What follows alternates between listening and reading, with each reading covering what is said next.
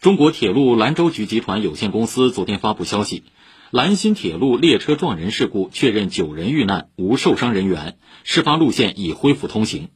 当天凌晨五点多，兰新铁路相关路段正按照计划封闭下行线进行维修作业，此时上行线仍处于正常运行状态。五点十八分，施工人员与正在上行线运行通过的乌鲁木齐至杭州的 K 五九六次列车发生碰撞，导致九人遇难。事故原因仍在调查。